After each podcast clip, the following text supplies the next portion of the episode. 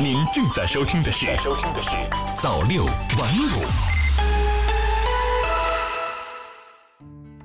朋友你好，今天是二零一九年九月四号星期三，欢迎收听早六晚五早间档。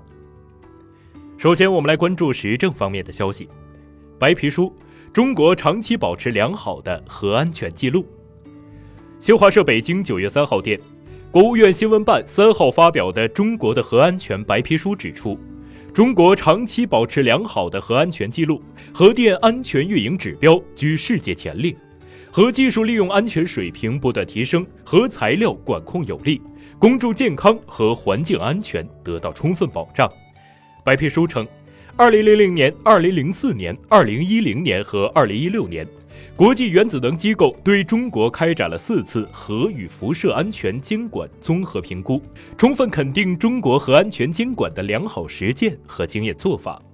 白皮书指出。中国坚持采用最先进的技术、最严格的标准发展核电，按照多重屏障、纵深防御的理念，严格管理核设施选址、设计、建造、运行、退役等全生命周期活动，确保稳妥可靠、万无一失。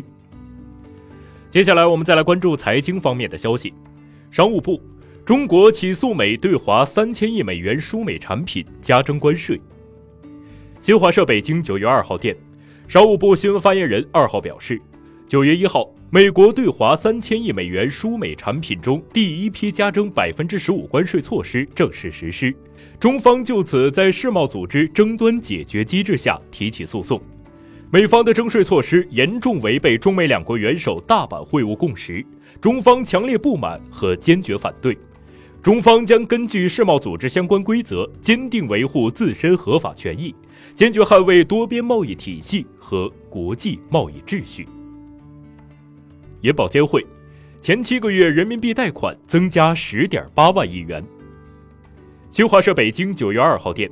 中国银保监会发布的数据显示，今年前七个月用于实体经济的人民币贷款增加十点八万亿元。同比多增七千七百九十八亿元，重点支持基础设施、高新技术、传统产业改造、社会服务等领域。数据显示，前七个月基础设施行业贷款、制造业贷款、居民服务及科教文卫贷款、信息技术服务业贷款分别增加一点七万亿元、五千零二十一亿元、两千两百四十五亿元、一千零一亿元。普惠型小微企业贷款同比增长百分之二十六点五，综合融资成本下降超过一个百分点。保险业充分发挥风险管理和保障功能，今年以来已累计为全社会提供风险保障金额三千八百四十九万亿元，赔付支出七千两百五十四亿元。风险防控方面，银行业不良贷款率总体稳定。商业银行流动性整体平稳，流动性比例、流动性覆盖率、净稳定资金比例分别达到百分之五十五点八、百分之一百四十点二、百分之一百二十二点一。中小银行主要流动性指标整体满足监管要求。江苏数字经济规模突破三万亿元，占 GDP 比重超四成。中新社南京九月三号电。在三号于南京召开的二零一九江苏互联网大会期间，该省数字经济成绩单正式发布。据统计，江苏省数字经济规模已突破三万亿元，居全国第二，占 GDP 比重超过百分之四十。接下来，我们再来关注科技方面的消息。我国将对北极东北航道进行短波通信保障测试。新华社天津九月三号电。交通运输部北海航海保障中心近日组织短波通信保障测试人员赴北极，对国内短波通信保障北极东北航道能力进行测试，评估建设北极保障电台的可行性，同步了解北斗卫星导航系统在北极地区信号覆盖情况。接下来，我们再来关注国际方面的消息。英国首相重申将于十月底脱欧。